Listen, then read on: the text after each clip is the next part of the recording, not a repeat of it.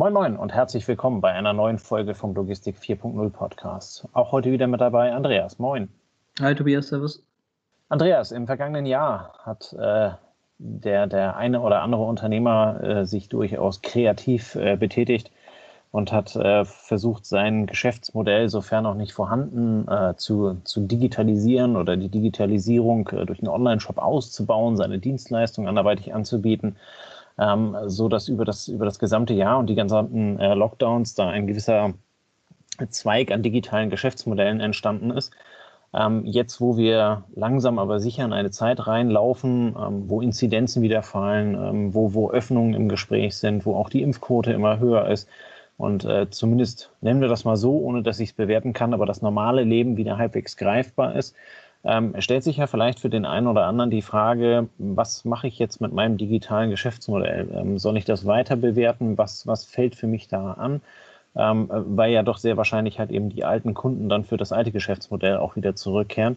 Ähm, aus dem Grund wollen wir uns heute in diesem Podcast mal damit beschäftigen, äh, äh, gerade den, ja, den Online-Shop, den Versandhandel ähm, aus logistischer ähm, Sicht zu bewerten, diesen, diesen E-Commerce-Gedanken dahinter halt eben logistisch ähm, aufzubereiten, ähm, um damit unter Umständen eine, eine kleine Hilfestellung halt eben zu geben, unseren, ja, im Zweifel unseren Senf einfach mal dazu zu geben, worauf aus unserer Sicht zu achten ist. Ähm, hat natürlich kein, äh, kein Recht auf Vollständigkeit.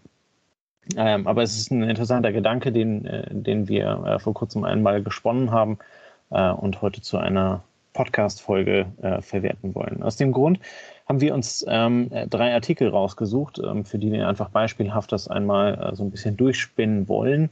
Ähm, von daher die Frage an dich, ähm, vielleicht stellst du uns die drei Artikel einmal kurz vor und äh, weswegen wir die ausgewählt haben. Jo, also wir haben gesagt, wir nehmen den Muttertagsblumenstrauß, ist jetzt noch nicht so lang her, ähm, der Muttertag. Und ähm, Besonderheiten ist natürlich irgendwie Blumen ähm, sind anfällig, ähm, halten nicht ewig, ähm, muss man entsprechend verpacken, transportieren. Ähm, Muttertag gibt es einmal im Jahr, vielleicht gibt es noch ein paar andere saisonale Feiertage oder so, wo man dann solche Gestecke und sowas liefern kann. Aber ist eine gewisse Besonderheit. Das ist Artikel 1. Artikel 2 sind Nüsse und Trockenobst, also relativ, ähm, also Lebensmittel, die aber jetzt keine Mega-Anforderungen haben, außer dass es trocken sein muss im Versand. Und das dritte sind Antiquitäten, ähm, die wieder eine andere Eigenschaft mitbringen, nämlich eventuell nicht so genormt zu sein. Der Versand ist etwas komplexer. Das Geschäft müssen wir nachher mal gucken, ob das saisonal ist oder nicht. Ähm, aber die drei haben wir uns mal ausgesucht. Fein. Ähm, jetzt gibt es ja an der Stelle ähm, diverse Möglichkeiten des Bezugs? Also unter, unter Umständen habe ich, keine Ahnung, meinen mein, äh, Feinkostladen, bei dem ich also selber ähm, Nüsse und Trockenobst äh, abpacken kann und habe mir jetzt äh, während, der, während der Pandemiezeit halt eben angewohnt, äh, angewöhnt, das an meine Kunden zu verschicken. Ähm, oder es gibt auch diese, diese klassische Form des Dropshippings. Ähm, das heißt, ich, ich, ich verschicke quasi Bestände eines Lieferanten, auf die er mich halt eben entsprechend zugreifen lässt ähm, so dass, dass der Versand halt eben entweder über mich läuft, ich bekomme die Verpackungseinheiten zugeschickt und leite diese dann weiter oder habe eben klassisch, äh, klassisches Dropshipping, äh, der, der Lieferant macht es. Ähm, was, was muss ich an der Stelle ähm, überlegen oder was ist, der, was ist der erste Gedanke, wenn ich mir Gedanken darüber mache, kann ich das selber machen, sollte ich das in der Zukunft ähm, fortsetzen? Also wir folgen, wir folgen da mal ein bisschen der Supply Chain, um eine gewisse Logik in die Gedanken reinzubringen. Und der erste Gedanke für den, Logist Gedanke für den Logistiker ist natürlich, wo bekomme ich die Ware her, mit der ich dann umgehe. Wir gehen jetzt mal davon aus, dass wir so nicht die Dropshipping-Variante fahren, wo wir nichts am Ende selber machen, sondern wir schlüpfen ja jetzt mal so in die Rolle des Logistikers, der sich da überlegt, wie mache ich das? Also man kann sich schon überlegen, ob ich es mache, aber auch wie mache ich das Ganze? Und der erste Gedanke ist natürlich, ähm, wo kriege ich die Sachen her? Also wo sitzen meine Lieferanten? Wie weit ist der Weg vom Lieferanten zu mir? Wie weit ist eventuell oder wie lang ist die Wiederbeschaffungszeit? Wie viel Vorrat muss ich lagern, um mein Geschäft ähm, durchhalten zu können? Auch da spielen wieder die Eigenheiten der Ware mit rein. Na, jetzt gucken wir mal auf die drei Artikel.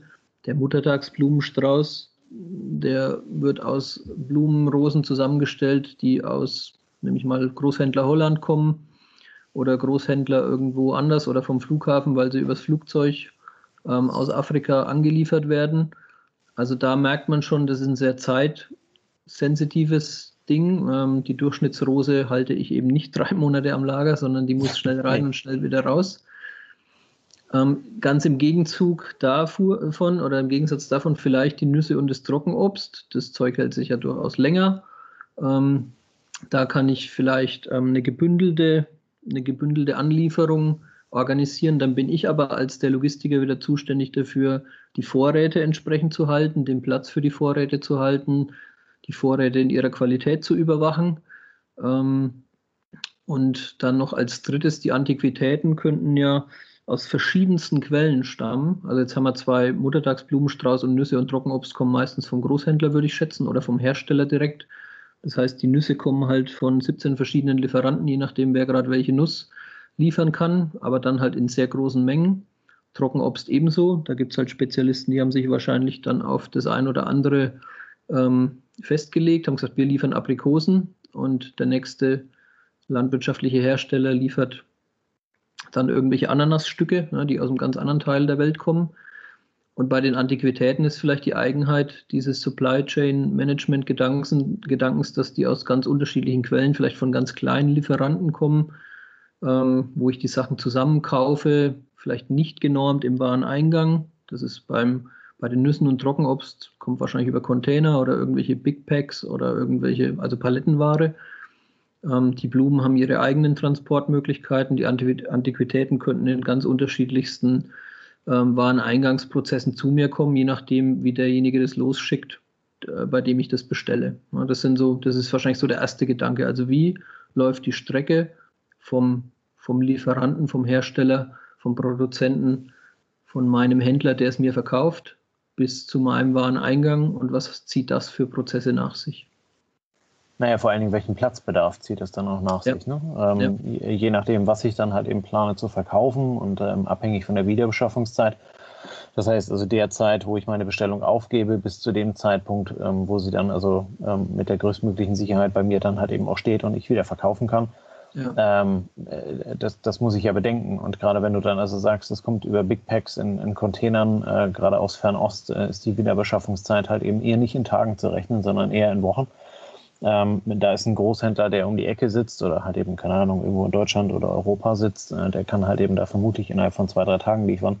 Ähm, von daher sollte man seine Supply Chain dahingehend bewerten und halt eben auch scha äh, schauen, welchen, welchen, welchen preislichen Vorteil habe ich, wenn ich das also, äh, keine Ahnung, im, im Container, also aus, aus, äh, aus woher auch immer äh, importiere ähm, dann ist das Kilo äh, Nüsse vielleicht 5 Euro günstiger, aber die 5 Euro verliere ich halt eben dann wieder, weil ich also so große Loslösen bei, äh, bei mir reinstellen muss, die auch ähm, unter Umständen so viel Kapital dann halt eben binden, dass, äh, dass also eine Großhändlerlösung ähm, unter Umständen halt eben günstiger ist oder ich fahre da zweigleisig oder sowas. Aber ganz am Ende bestimmt das halt eben dann auch den, den, den entsprechenden Platzbedarf. Ne? Also, ja, und, ähm, und auch so die, die Lagerstruktur. Ne? Welche Anforderungen ja. denn das gut an die Lagerhaltung? Also äh, Blumen werden, glaube ich, gekühlt transportiert. Ja. Nüsse und Trockenobst habe ich das Thema Schädlinge irgendwo mit drin, ne, was ich im Griff halten muss, dass wenn eine Charge mit Haselnüssen kommt, wo irgendwelche Motten drin rumfliegen, dass mir das nicht das ganze Lager zusammenfrisst. Und bei den Antiquitäten habe ich ähm, eventuell Schwierigkeiten, wenn ich nur eine Fachgröße habe. Ne? Oder wenn ich sage, ich kann nur Europaletten äh, stapeln und lagern, weil ich muss ja die Sachen irgendwo so aufbewahren, dass sie qualitativ nicht leiden. Und das ja. könnte auch wieder viel mehr Platzbedarf mit sich bringen, weil ich sage, ja, entweder muss ich die in genormte Boxen einlagern oder ich, äh, bei Antiquitäten habe ich keine Chance, weil die gehen über Europalettenmaß hinaus. Da muss ich halt irgendwie auch mal einen komischen Stabstock mit äh, 2,10 Meter zehn, äh, zwischenlagern. Und auf einmal bin ich in einem Fachbodenregal mit unterschiedlichen Größen, auch für die, für die Höhe, ähm, um das Ganze effizient irgendwie unterzukriegen. Ne? Ja. Ja, nee, also äh, da, da, sind wir dann wieder beim, beim Platzbedarf und ich denke, du musst halt eben auch mit der ähm, ja, letztendlich mit der entsprechenden Weitsicht dann halt eben auch kalkulieren. Das heißt, ähm, wenn du, wenn, gerade wenn du keine Erfahrungswerte beim Verkauf hast über den, über den Online-Handel ähm, und, und du kaufst dir also einen Artikel ein und stellst dir den hin, ähm, dann hast du halt eben immer das, das Risiko, dass der entweder ganz lange da steht und nicht verkauft wird, oder dass es halt eben ein gut gehender Artikel ist und du nicht ausreichend Bestand da hast. Das heißt, also, du müsstest zumindest mal den, äh, diese Wiederbeschaffungszeit mindestens mit Bestand decken, sofern du halt eben dann die Daten hast. Und das ist dann also äh, ja quasi ein, eine Frage des Datenmodells, den du dann also über deine ähm, ja, über deine Artikelbandbreite halt eben einmal rüberspielen musst, um dann den Platzbedarf für ein eventuelles Lager oder wenn du damit zu einem Dienstleister gehst, äh, dann halt eben überhaupt abschätzen zu können, weil ähm, das, ist, das ist die erste Frage, die den Logistiker stellen wird. Und das ist auch die erste Frage, die du dir beantworten musst. Ne? Also wenn du, wenn du ähm, äh, Trockenobst für, für 2000 Euro im Monat verschickst, brauchst du mit Sicherheit keine Halle von 2000 Quadratmetern. Ja. Ähm, ist zwar super, wenn die verkehrsgünstig direkt nebenan liegt, äh, aber die kostet halt eben entsprechend Geld. Ähm, und das kriegst du über den Deckungsbeitrag wieder nicht, äh, nicht rein. Auf der anderen Seite ähm, verschickst du also 1000 Sendungen äh, pro Tag mittlerweile. Ähm, weil das gut läuft, dann wirst du es halt eben aus deinem, aus deinem Bürokomplex unter Umständen auch nicht mehr rausschaffen. Ähm, und äh, ja, läufst du unter Umständen Gefahr dann halt eben, dass die Qualität flöten geht. Ja. Was bei dem Vereinnahmungsprozess auch noch ein wichtiger Aspekt ist, ist die äh, Sache, ähm, Sache, inwieweit musst du diese eingehende Ware so verändern, manipulieren, konfig äh, konfektionieren, dass sie verkaufsfähig ist, ne? dass du sie ja. im Onlinehandel auch schnell verschicken kannst, beziehungsweise die Überlegung, magst du das gleich im Wareneingangsprozess? Also wenn da so ein Big Pack mit 500 Gramm Haselnüssen aus der Türkei kommt, füllst du die dann gleich bei der Vereinnahmung so in Kilogramm oder in ja, 500 Kilogramm Netze ab, dass du sie nur noch aus einer Box raus kommissionieren musst ne, und ganz schnell picken kannst, wenn sie verschickt werden muss. Oder lagerst du das als Ganzes ein und füllst es dann ab, wenn du versenden willst, was eigentlich beim Onlinehandel sehr ungünstig ist. Da kommen wir später nochmal zu, weil da gibt es halt dann doch Peaks, auch bei relativ konstanter Ware. Musst du es vielleicht mal schaffen, sehr schnell Sachen rauszubekommen. Und das gehört dann auch mit in die Betrachtung des Wareneingangsprozesses. Ne? Wie, wie bekomme ich die Sachen so ähm, auf, auf, die, auf die Vorratshaltung oder auf den Kommissionierplatz, dass dort der Prozess ziemlich schnell geht? Ja. Naja, ähm, guter Einwand. Äh, du musst halt eben an der Stelle logistisch betrachten, wie bekomme ich den Peak-Tag abgebildet. Ne? Also ja. ähm, jetzt ist bei dem, bei dem Muttertagsblumenstrauß ist logisch, ähm, der wird also in der Woche vorher ähm, äh, wird er entsprechend viel haben und je näher du dran bist, desto höher wird der Bedarf da halt eben sein. Bei, bei, bei, äh, bei den Nüssen und bei dem Trockenobst ist das halt eben etwas, etwas äh, gleich verteilter über, über die Wochen. Aber auch da wird eine Adventszeit oder sowas halt eben ja. deutlich mehr, ähm, äh, deutlich mehr ziehen, als es also normal ist. Du musst halt eben letztendlich in der, in der Lage sein, deine Logistik so aufzubauen, oder überhaupt bewerten zu können, ähm, dass du halt eben den Peak-Tag, ähm, der ja im Zweifel das, das zwei, drei, vier, fünffache des, des, des äh, normalen Volumens ist, halt eben, wie du das äh, entsprechend abge, ähm, abgefrühstückt bekommst. Also es bringt dir nichts, wenn du einen Peak-Tag hast und, und äh, für ein Fünftel äh, der Kunden, die halt eben Pech gehabt haben, verlängert sich die, die Versandzeit dann also auf zehn Tage. Ne? Das ist der Tod von jedem, äh, von jedem Online-Shop, von jedem Online-Business. Ähm, das, funktioniert nicht, weil der Kunde halt eben letzten Endes erwartet, dass die Ware spätestens zwei, vielleicht mal drei Tage dann halt eben danach bei ihm ist. Ähm, also insofern äh, geht es das halt eben sowohl bestandstechnisch ähm, äh, zu bewerten, aber halt eben auch abwicklung, äh, abwicklungstechnisch, das, was du gerade meintest. Ja, der Peak, den hat ja jeder. Also ich kenne jetzt keinen ja. Online-Händler, der, der an einem Montag sagt, alles normal, ne? sondern der Montag ist der aufgelaufene Bestellsonntag, eventuell der Bestellsamstag, wenn ich am Samstag nicht arbeite. Und dadurch hast du den Montagspeak, unabhängig davon, wie konstant die Ware läuft, müsstest du den Montagspeak in den allermeisten Fällen haben. Ähm, egal, was du für einen Online-E-Commerce-Shop äh, aufsetzt. Ähm, die Herausforderung hast du vermutlich immer. Und ähm, deshalb, also der, der E-Commerce-Versender denkt dann eventuell, also jetzt denke ich so ein bisschen über die Antiquitäten nach. Vielleicht überlegt er beim Vereinnahmungsprozess schon, in welchen Karton er irgendwas einpackt, wenn er weiß, dass normalerweise bei ihm so eine Bestellgröße von 1,1 Colli herrscht. Also immer wird meistens ein Stück rausgeschickt. Dann könnte es ja durchaus Sinn machen, ähm, bei einer DC, also bei einer sehr kleinteiligen Lieferantenstruktur wo die Sachen von irgendwo herkommen, nicht genormt kommen, die gleich so in Karton einzupacken, dass sie am Ende wirklich beim Kommissionieren nur noch gescannt werden und Label drauf und ab die Post, also vielleicht direkt im Versandkarton ähm, eingelagert ja. werden. Ne? Ist auch eine Überlegung. Also genau das ist es halt eben. Ähm, um, um den Peak-Tag am Ende abwickeln zu können, musst du halt eben bewerten können, was, was ist an dem Peak-Tag dann halt eben notwendig. Wenn du an dem Peak-Tag dann halt eben erst anfängst, aus dem 1,5 Tonnen Big Bag äh, die, die Cashewkerne da oder die Walnüsse, ja. was du vorhin sagtest, dann halt eben äh, abzuwiegen, äh, dann hast du einen echten Peak, dann hast du ein echtes Problem. Also da, da brauchst du viele Leute. Ne? Ähm, ja. Wenn du, äh, wenn du auf der anderen Seite halt eben hingehst und sagst, ähm, ich bekomme, ähm, ich weiß nicht, Türkei hast du vorhin, glaube ich, gesagt, ähm, die Walnüsse dann halt eben im, im anderthalb Tonnen Big Pack aus der Türkei und äh, direkt im, im Wareneingang fülle ich die also in meine, in meine 500 und, und äh, 1000 Gramm Beutel ähm, er wiegt das direkt ab und lagert die so ein, dann habe ich natürlich am Peak-Tag nur noch den Handgriff da rein. Ja. Ne? Ähm, und, und, und, äh, kann das halt eben entsprechend steuern und bin halt eben von der Produktivität her viel, viel äh, schneller und leistungsfähiger, als wenn ich dann erst anfange zu, äh, zu wiegen. Insofern, das sind Gedanken, die sollte man sich unbedingt machen. Das ist sicherlich nicht bei jedem Artikel möglich. Ne? Also Anti Antiquitäten kann ich halt eben letzten Endes nicht so machen, aber ähm, Antiquitäten ist äh, ja sehr speziell, was, was die logistische Anforderung her, äh, hergeht. Aber auch da, wenn ich, wenn ich also dann habe ich eine, eine Vernissage oder weiß ich was, eine Online-Vernissage und dann, dann verkaufe ich halt eben vier, fünf, sechs, sieben Stück und der Kunde möchte die ja letzten Endes auch haben. Ähm, dann sollte ich zumindest eine Idee davon haben, wie ich das dann halt eben logistisch äh, aus meinem Lager rausbekomme. Ne? Und nicht ja, dann erst anfangen, wie wäre denn überhaupt die Verpackung und äh, ach scheiße, jetzt habe ich mich bei den Versandkosten auch noch vertan ne? sondern das, das muss halt eben quasi alles vorher feststehen, ähm, damit der Kunde dann halt eben auch entsprechend beliefert werden kann. Ja, es ist halt immer die Frage, wie weit gestehe ich da noch ähm, mal, äh, Bestellmöglichkeiten für den Kunden vor. Wenn ich jetzt den Muttertagsblumenstrauß sehe, dann sind die Versandhändler, die ich jetzt kenne, die sich damit beschäftigen, so, die haben nur vorkonfigurierte Sträuße. Ne? Also du, ja. Ich habe jetzt noch keinen gesehen, der seinem Kunden anbietet, den Strauß völlig frei zusammenzustellen zum Muttertag ähm, weil da, hätte, da würde der sich natürlich äh, echt, ein, also es müsste er sich sehr teuer vergüten lassen, ne, dass du dann just in time deinen Wunschblumenstrauß bekommst mit den sieben Rosen und den, dem Grünzeug XY und dann noch ähm, die individuelle Gesteck, was weiß ich, ein Holzstückchen dazu, damit es schön ausschaut. Ähm, da geht der Online-Händler eher dazu, dass er sagt, ich packe lieber zehn Rosen drauf, aber es sind dann die festen zehn Rosen und dafür lasse ich aber dann tausend Sträuße vorbinden die ich dann genau. auch schnell raushauen kann. Ja. ja.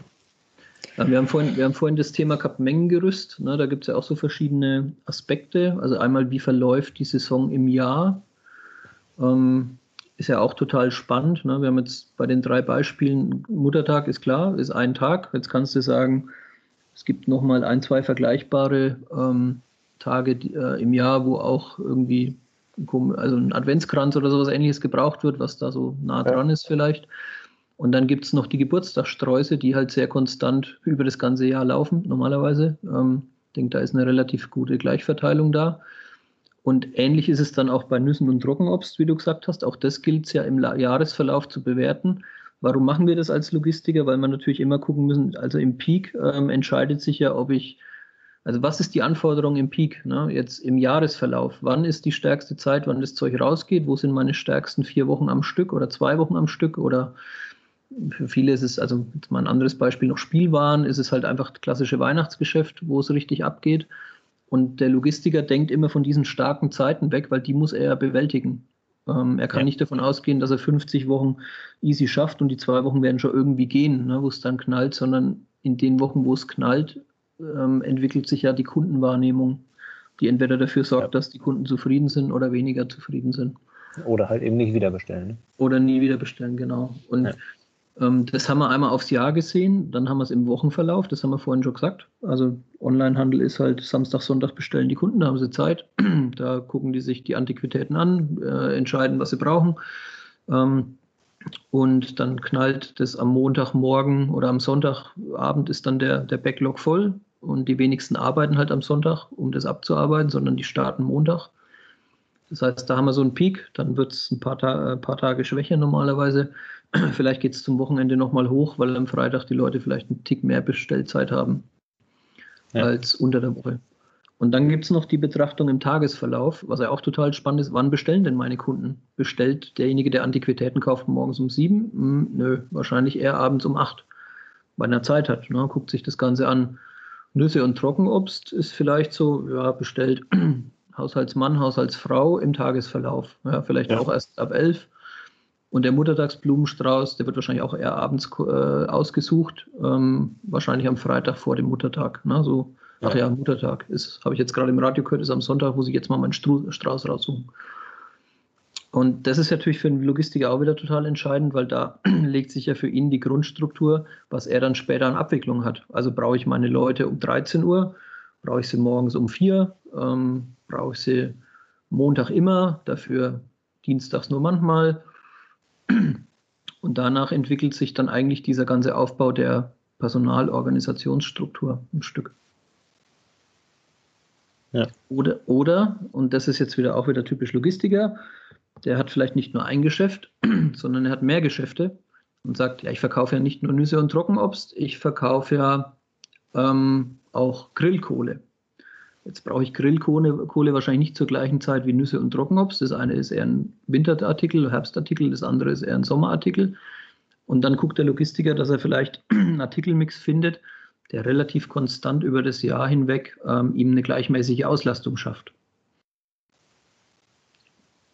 Also das sind auch noch so Überlegungen, die man dann treffen kann. Du hast ja vorhin gesagt, wenn jetzt ein E-Commerce, also wenn jetzt ein klassischer Händler in E-Commerce-Richtung äh, gegangen ist während der Corona-Zeit, dann ist vielleicht die Frage, wann läuft denn mein Ladengeschäft oder wann läuft denn meine Laufkundschaft, wann kommen denn die Kunden in mein Geschäft, die, äh, die bei mir wirklich jetzt hier physisch vor Ort stehen.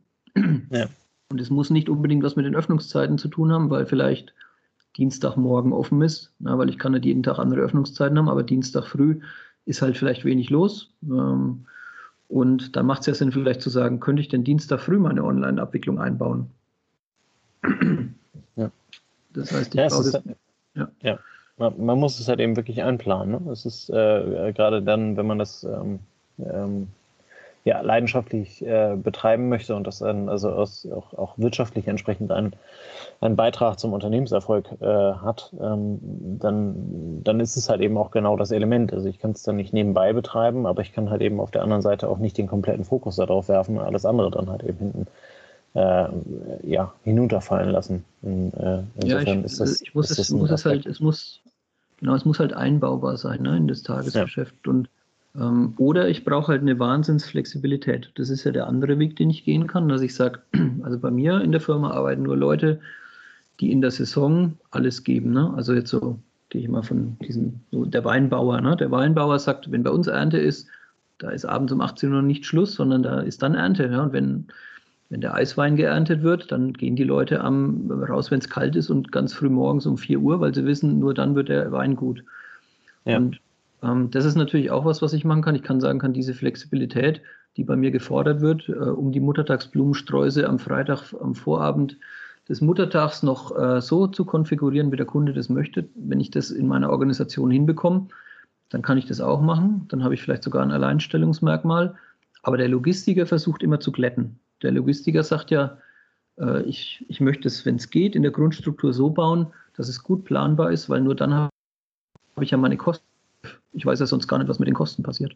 Ja. Ja. Ja, was ja beim, beim, beim Thema Kosten sind wir bei einem, bei einem guten Punkt, äh, bei, nämlich bei Retouren. Ähm, äh, da, das ist ähm, ja etwas, was, was, was unbedingt zu berücksichtigen ist. Ähm, jetzt vermute ich, dass die Retourenquote bei Muttertagsblumensträußen eher, eher gering ist.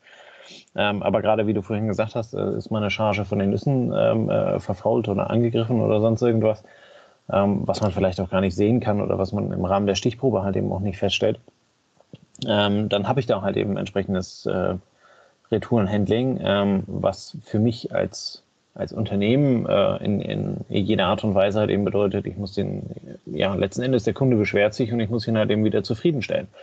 Ne, und, ähm, das heißt, also ich muss dann teilweise zwei- und äh, dreigliedrig an der Stelle halt eben fahren. Ich muss, dem, ich muss dem Lieferanten Bescheid sagen, ich muss es testen lassen, ich muss gucken, wer hat das dann noch bekommen. Ne, ich muss es halt eben entsprechend ersetzen, ich muss den ganzen Zahlungsverkehr hinten äh, drumherum dann halt eben organisieren. Das ist also ein relativ aufwendiger ähm, Prozess, wenn ich eine Retourenquote habe. Jetzt, wie gesagt, beim, beim Muttertagsblumenstrauß äh, vermute ich es eher weniger. Ähm, äh, nichtsdestotrotz muss ich da halt eben darauf achten, was, was ist denn so branchentypisch an, an, an Retourenquote. Ne? Also mir fällt an der Stelle vor allen Dingen der Textil-Online-Handel äh, ein. Äh, und die, die, äh, die Kollegen von Zalando rechnen, glaube ich, irgendwie, die freuen sich jedes Jahr äh, ähm, bei, der, bei, der, bei der Hauptversammlung, dass ihre Retourenquote irgendwo unter 50 Prozent liegt oder irgendwas fürchterliches. Ähm, wo du halt eben sagen musst, das ist aber ein, das ist ein Teil dessen meiner logistischen Abwicklung. Das muss ich ähm, unbedingt mit einkalkulieren. Ähm, ja, weil muss es ja auch, ansonsten erwischt es mich. Ne? Ich muss es ja auch leisten können. Ne? Also ich muss, muss ja, ja, auch, und ich darf das ja nicht alles wegschmeißen oder hier ja. irgendwie in den, in den Kleidwolf geben, der es dann vernichtet und ähm, zu Dämmmaterial verarbeitet oder was weiß ich, sondern es muss ja logistisch auch abgearbeitet werden und da sind wir wieder beim Thema Saison. Ne? Also wenn ich, wenn ich eine Saison in der Bestellung habe, dann habe ich zwei, drei Wochen später, eine Woche später auch einen Peak in den Retouren. Dann habe ich diese Retouren, je nachdem, wie stark meine Saison ist, ist die Retoure auch so ausgeprägt. Auch da atme ich dann im Volumen irgendwo. Und also ich habe es ganz früher mal erlebt im Buchgroßhandel, wenn du dann, wenn du 10 Tage, 20 Tage Arbeitsrückstand in der Retourenverarbeitung hast, dass du einfach nur registrierst, was ist denn angekommen ähm, dann wird es auch zu einem Kundenbumerang, weil die Kunden erwarten halt ein Feedback, wenn sie was zurückschicken. Ne? Die wollen ja, dass Richtig. das Zeug wegkommt, dass sie ihr Gutschrift bekommen oder dass sie zumindest eine Aussage bekommen oder irgendwie was hören. Aber du kannst es ja nicht irgendwie ähm, vier Wochen stehen lassen und so tun, als ob ja. nichts gewesen wäre, weil der Kunde sagt, das war nicht okay, ich brauche mein Geld.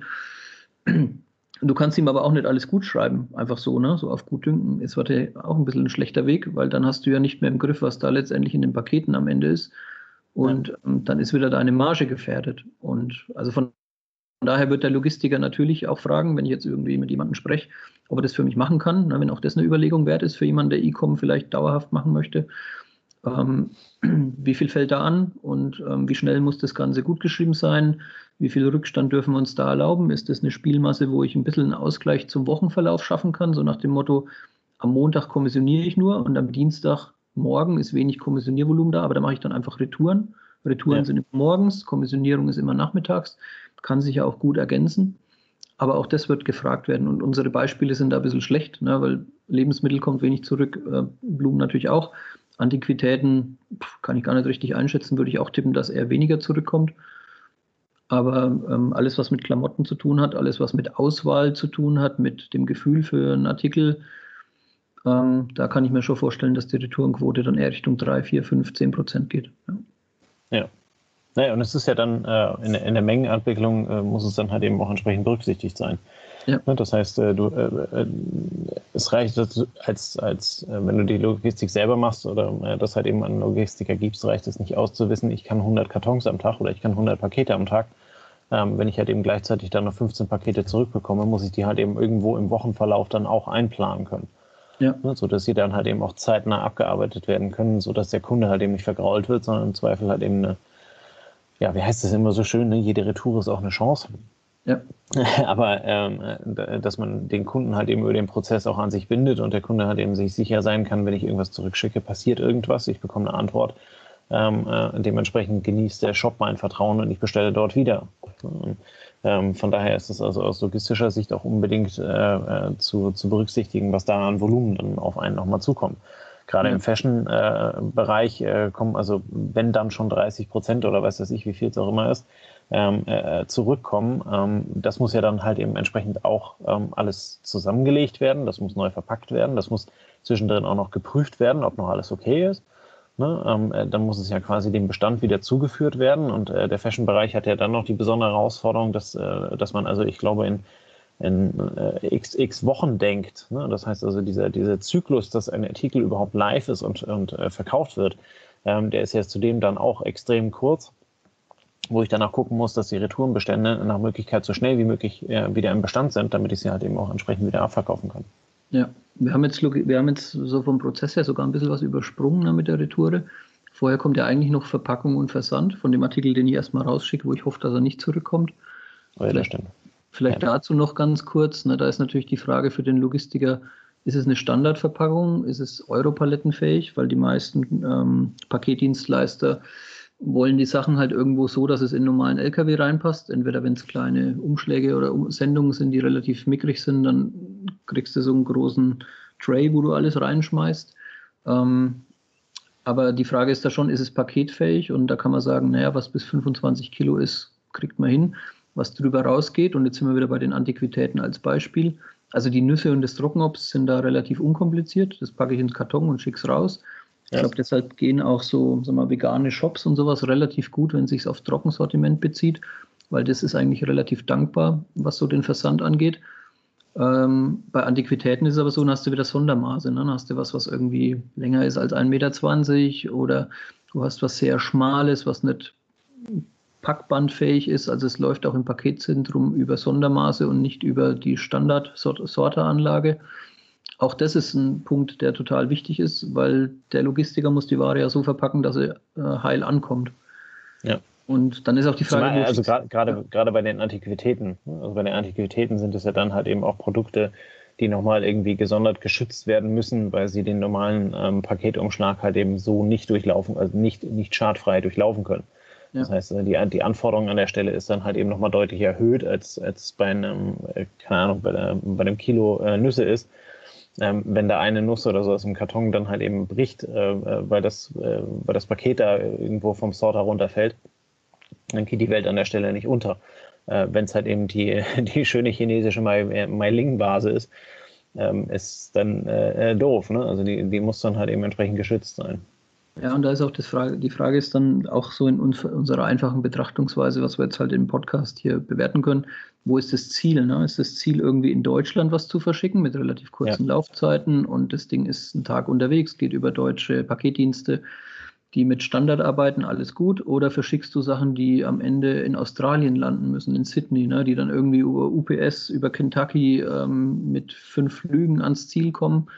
Und da ist die Verpackungsanforderung dann wahrscheinlich eher etwas robuster. Ne? Und muss, ja. dann brauche ich mehr Zeit zum Einpacken und muss das Ganze ja. etwas verlässlicher ähm, auf den Weg bringen, ähm, damit es eben diese weite Reise auch übersteht. Also auch das ist ähm, eine Überlegung wert. Ne? Wo stecken meine Kunden? Wo sitzen meine Kunden? Und damit verbunden, vielleicht auch im Anschluss an den Retourenprozess, ist die Frage, brauche ich sowas wie einen Service? Also wenn ich Retouren wenn ich Retouren verarbeite, muss ich irgendein Feedback geben an irgendein Zentralsystem, erfasse ich das einfach und mein, das macht meine Shop-Software oder wer, wer kümmert sich darum, dass der Kunde da ein Feedback bekommt oder muss ich sowas ja. wie einen Logistikservice ähm, verfügbar haben, der sich dann auch vielleicht für Fragen an die Logistik um das Thema kümmert. Also bei Nüsse und Trockenobst ist da wahrscheinlich eher weniger Bedarf. Bei Antiquitäten können schon wieder der Fall sein. Ähm, dass du abklären musst, ähm, also dass jemand nachfragt, wo bleibt denn meine Vase, die du gerade von Deutschland ähm, nach Sydney geschickt hast, weil da die Versandzeit oder nach Indonesien, weil die Versandzeit da bei sechs Wochen liegt. Ja. Da ruft dann doch öfter mal einer an und will, will vielleicht einen Tracking-Code oder will wissen, wo steckt denn das Ding im Vergleich zu, wir verschicken einfach Nüsse in Deutschland. Also da ja. bleiben wahrscheinlich relativ wenig Fragen übrig. Ja. ja, und ich glaube, ganz am Ende muss man ähm, ja, wie soll man sagen, man, man, muss sich eine Aufstellung der Dinge machen ähm, und man muss sie halt eben entsprechend bewerten. Ne? Ähm, ja. Alles das, was wir dargestellt haben, also sei es, äh, sei es beim Sourcing, sei es bei Preisen, sei es verschiedenen äh, Sourcing-Möglichkeiten über, über die äh, ja, Betätigung oder, oder Veredelung von, von Artikeln im Wareneingang bis hin zur Lagerung und dem, äh, dem Versand inklusive der Retouren danach gelagert oder dieses ganze Thema After Sales, äh, was du gerade gesagt hast, also auch mit Tracking Code und so weiter.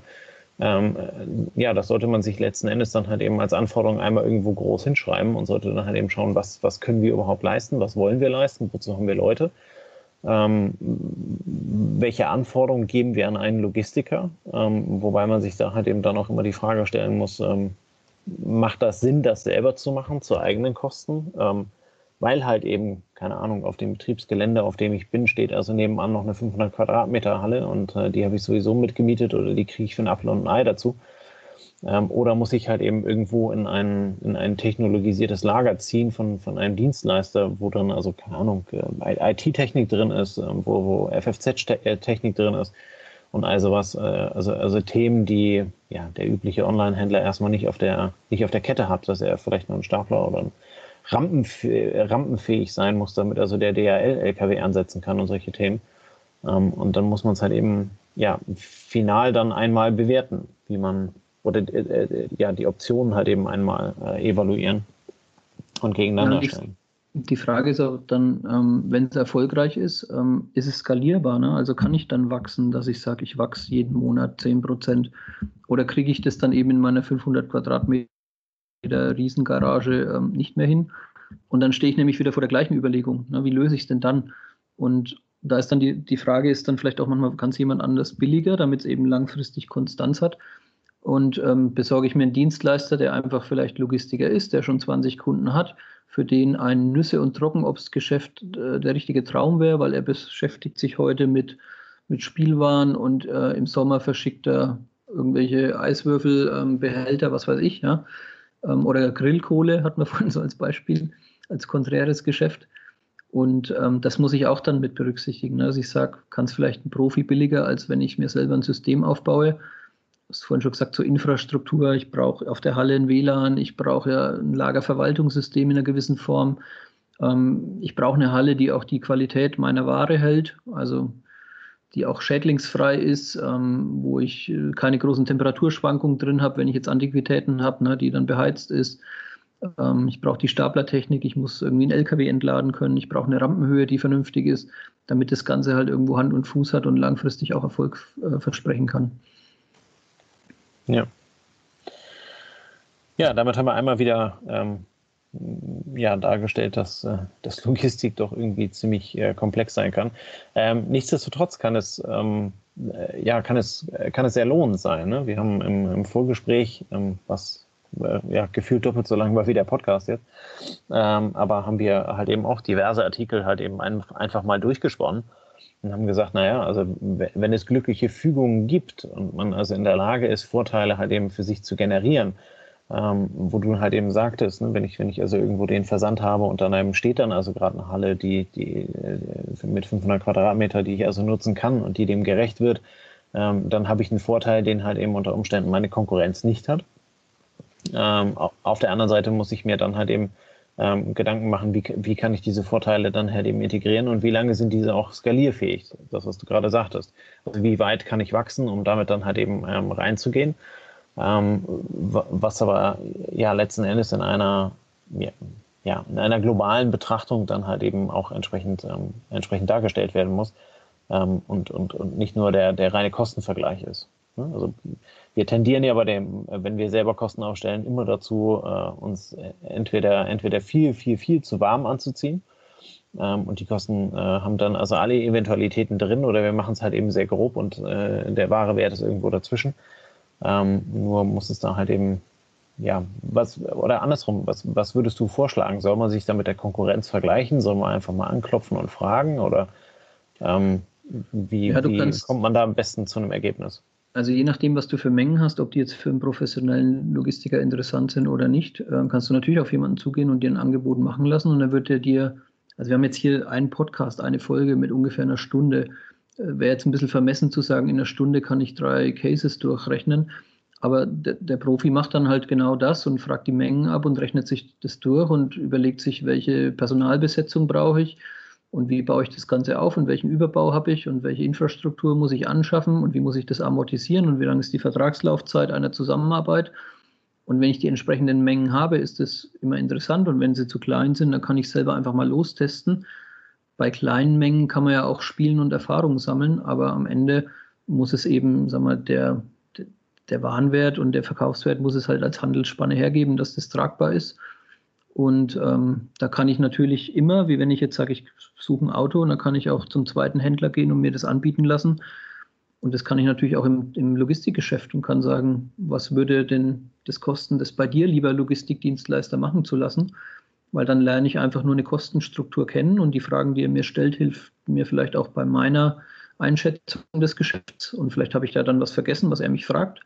Ja. Und ähm, von daher lernt man da relativ schnell dann dazu. Wenn man dann verschiedene Angebote vergleicht, ähm, also zwei Angebote machen zu lassen und das mit den eigenen Überlegungen abzuchecken, sorgt schon mal dafür, dass zwei Profis diesen Business Case noch bewertet haben oder diesen Prozess noch bewertet haben. Und das würde ich schon empfehlen, ne, sich da Gedanken zu machen. Wenn man nicht einfach, einfach so loslegt ne, und sagt, ach, ich wachse da schon. Weil irgendwann ist die Menge vielleicht so groß, dass man es eben nicht mehr nur durch guten Willen und viel Fleiß hinbekommt wenn es gut läuft im Online-Geschäft. Ja. Und die, Anforder die Anforderungen der Kunden werden halt auch immer höher. Das heißt, du musst aussagefähig sein, wo steckt denn der Artikel im Prozess. Du hast bei Amazon die Möglichkeit, nach der Bestellung noch zu stornieren. Wie lange lässt du das zu? Wenn du am Tag 50 Sendungen zusammenstellst, dann kannst du immer noch die eine rauspicken, die er wieder zurückzieht. Ne? Aber wenn du immer 10.000 machst und die stecken alle auf Europaletten und der Kunde sagt, jetzt möchte ich meinen Artikel dann doch nicht haben, ähm, dann musst du das ja professionell im Griff haben über Systeme. Und spätestens dann ähm, ja, musst du dir schon vorher gute Gedanken gemacht haben, um den Prozess weiter auch für solche Eventualitäten im Griff zu halten. Ja. Naja, zumal ähm, der, der Vergleich also mit, mit Logistikern oder halt eben mit professionellen Logistikern, die dir ein Angebot machen, ähm, dann halt eben auch immer zeigen, ähm, in welche Richtung könntest du halt eben unter Umständen gehen. Ne? Also das, was wir vorhin gesagt haben, Logistiker suchen, der unter Umständen halt eben deine Saisonalität noch nicht abbildet, ähm, wo du halt eben ähm, ja bei ihm dann also wieder für, für Vorteile ähm, äh, sorgen würdest, wenn du halt eben dann äh, dieses Loch halt eben stopfst, der wird dir einen ganz anderen Preis machen können als jemand, der halt eben äh, ja, zum Muttertag halt eben, äh, keine Ahnung, Mutter, Muttertagspralinen verschickt oder sonst ja, irgendwas. Genau, also der wird ähm, sehr hoch kalkulieren und derjenige, genau. der, der halt äh, Weihnachtsgestecke verkauft und noch keine Muttertagsstreuse, der wird drüber nachdenken, weil er hat die Infrastruktur, er hat die Stapler, er hat die Halle eventuell schon. Und der könnte dir vielleicht sogar so, so, so fast variablen Kosten das Ganze anbieten, weil er die Fixkosten durch andere Geschäfte abgedeckt hat. Und genau. Da kommt dann auch dieser Skalierungseffekt mit rein, warum es immer mehr Profi-Logistiker gibt, die auch für normale Geschäfte E-Commerce anbieten, weil sie sagen, ich habe den Snowboard-Händler bei mir, ich habe den Grill, das Grillzubehör und die Saisonalitäten ergänzen sich so gut, dass ich meine Mannschaft bei einem effizienten System gut auslasten kann, konstant, und dann kann der ganz andere Preise fahren, wie wenn jemand extra eine Halle mietet, nur um eben ähm, ja, das Grillzubehör im Sommer zu verkaufen und sonst nichts. Ja. Ja, spannend. Ich glaube, äh, wir sollten an der Stelle aufhören, unsere Hörer jo. zu erschlagen. ähm, es ist, wie gesagt, es ist relativ komplex, nur ganz am Ende ähm, bietet es halt eben große Chancen. Ähm, Logistik selber zu machen, kann durchaus Sinn machen. Logistik nach außen zu geben, kann genauso viel Sinn machen. Das ist halt eben immer eine Frage ähm, der, der Möglichkeiten, die sich einem da bieten. Ähm, ja, wenn ihr zu dem Podcast irgendwelche Fragen habt, äh, stellt sie gerne in den Kommentaren äh, oder schreibt uns an ähm, und äh, dann können wir unter Umständen darauf äh, so eingehen oder machen auch mal eine Folge dazu, ähm, je nachdem, was für Fragen da kommen. Ähm, wir hoffen, wir konnten dem einen oder anderen E-Commercer ähm, ja, ähm, ein bisschen den Wind aus den Segeln nehmen oder die, die, die Sorgen äh, von der Stirn runterreiben ähm, Logistik ist am Ende ähm, vor allen Dingen äh, Statistik und äh, kalk ja, kalkuliertes äh, Vorgehen und, und, und keine Hexerei, ähm, was von außen betrachtet unter Umständen vielleicht anders aussehen, etwas, etwas chaotisch aussehen mag. Ähm, insofern gebt nicht auf, wenn irgendwelche Fragen sind. Wir sind gerne für euch da. Stellt uns die und dann schon mal weiter. In diesem Sinne wünschen wir euch einen schönen Freitagabend. Ähm, genießt die Zeit und bis nächste Woche. Bis dann. Ciao, ciao. Servus. Das war eine neue Folge des Logistik 4.0 Podcasts. Wir möchten dir helfen, neue Themen im Bereich der Logistik zu entdecken, zukünftige Entwicklungen und Trends kennenzulernen und dich mit anderen Logistikern zu vernetzen. Um regelmäßig zu neuen Folgen informiert zu werden, werde Mitglied in unserer Gruppe Logistik 4.0 auf LinkedIn oder folge den Logistik 4.0 Profilen auf Twitter, Facebook oder Instagram. Unsere Folgen werden mit Hilfe unserer Patreons produziert. Besonderer Dank gilt dabei unserem Patreon 4.0 der Firma Bord. Weitere Informationen, wie auch du unseren Podcast unterstützen kannst, findest du auf unserer Homepage logistik4.0.de. Hast du einen interessanten Themenvorschlag oder möchtest du dich als Interviewgast bewerben, kontaktiere uns per Mail an logistik4.0 at gmail.com. Bei persönlichen Kontaktanfragen an uns schreib uns gerne dein Anliegen dazu, damit wir wissen, wie wir diese Anfrage einordnen können und dich unter dem täglichen Spam schnell herausfischen können. Vielen Dank und weiterhin viel Spaß mit unserem Logistik 4.0 Podcast.